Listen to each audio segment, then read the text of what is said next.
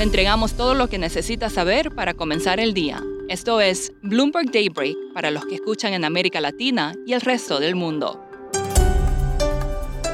Buenos días y bienvenido a Daybreak en español. Es 16 de diciembre de 2021. Soy Eduardo Thompson y hoy es el super jueves de los bancos centrales. Brasil se pelea con el FMI y Bruce Springsteen se embolsa 500 millones. Partamos con los mercados. Los futuros en Wall Street y los mercados europeos subían esta mañana tras la decisión de la Fed de ayer de acelerar el tapering y a la espera de decisiones de bancos centrales de hoy. Las tasas de los bonos del Tesoro bajan y el dólar se debilita. El crudo avanza. Como decíamos, es un super jueves de bancos centrales, con reuniones del Banco Central Europeo, el de Inglaterra, Turquía y el de México.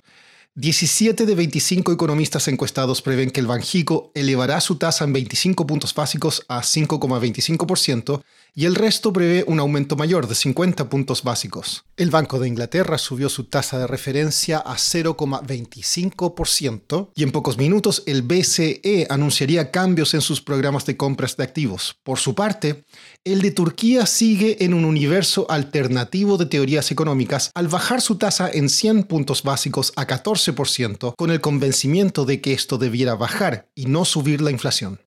En cuanto al coronavirus, Argentina y Ecuador confirmaron sus primeros casos de la variante Omicron. Las dos dosis de la vacuna de Pfizer BioNTech, al igual que un contagio previo, podrían brindar una protección más fuerte contra la variante, señalaron científicos en Sudáfrica. Francia restringió los viajes no esenciales desde el Reino Unido y Alemania está racionando sus vacunas debido a problemas de suministro. Apple retrasó el retorno a las oficinas por el aumento de casos y Morgan Stanley dijo a parte de sus empleados que trabajen desde sus casas.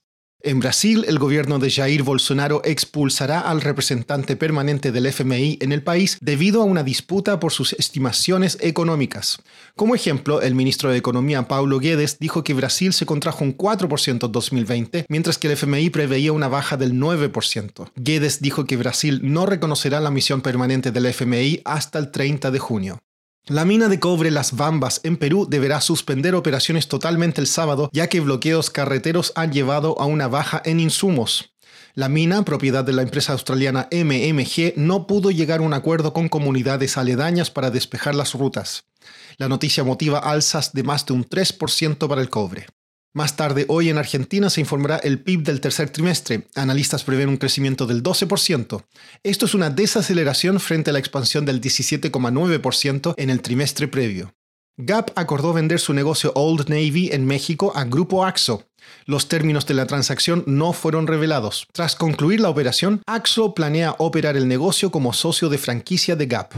Durante gran parte de la pandemia hemos leído muchas noticias sobre el infierno por el cual están pasando las cadenas de suministro. Sin embargo, este infierno ha beneficiado a algunas partes de México. Tom Black, periodista de Bloomberg News en Dallas, escribió un reportaje sobre esto.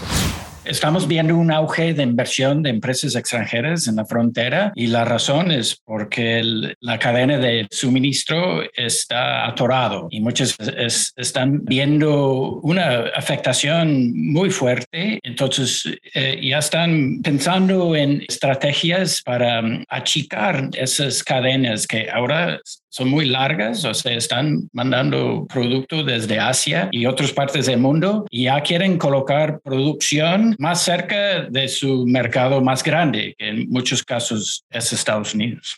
¿Y esto se está viendo en todas las ciudades de la frontera o está concentrado en alguna ciudad principal? Gente de la frontera. Hay varias ciudades que grandes y, ah, por historia han recibido mucha inversión, pero las dos ciudades más destacadas eh, son Ciudad Juárez y Tijuana. Y también se suena mucho Monterrey, aunque está un poco retirado de la frontera. En la nota tú dices que hay gente que, que, que, que cree que esto que podría haber un bust, una baja en el 2024. ¿Por qué eso? Es por esos ciclos, ¿verdad? Ellos han vivido eh, muchos ciclos en la frontera y saben que, que, los tiempos así no duran para siempre. Pero yo diría que también estamos viendo un, un cambio estructural, porque bien se sabe cuando China ingresó en, el, en la Organización Mundial de Comercio, muchas fábricas en México se, se fueron a Asia y no regresaron. Pero en este momento estamos viendo que muchas de esas fábricas están regresando. O la expansión nueva que de colocarlo en Asia, lo están colocando en la frontera o en México.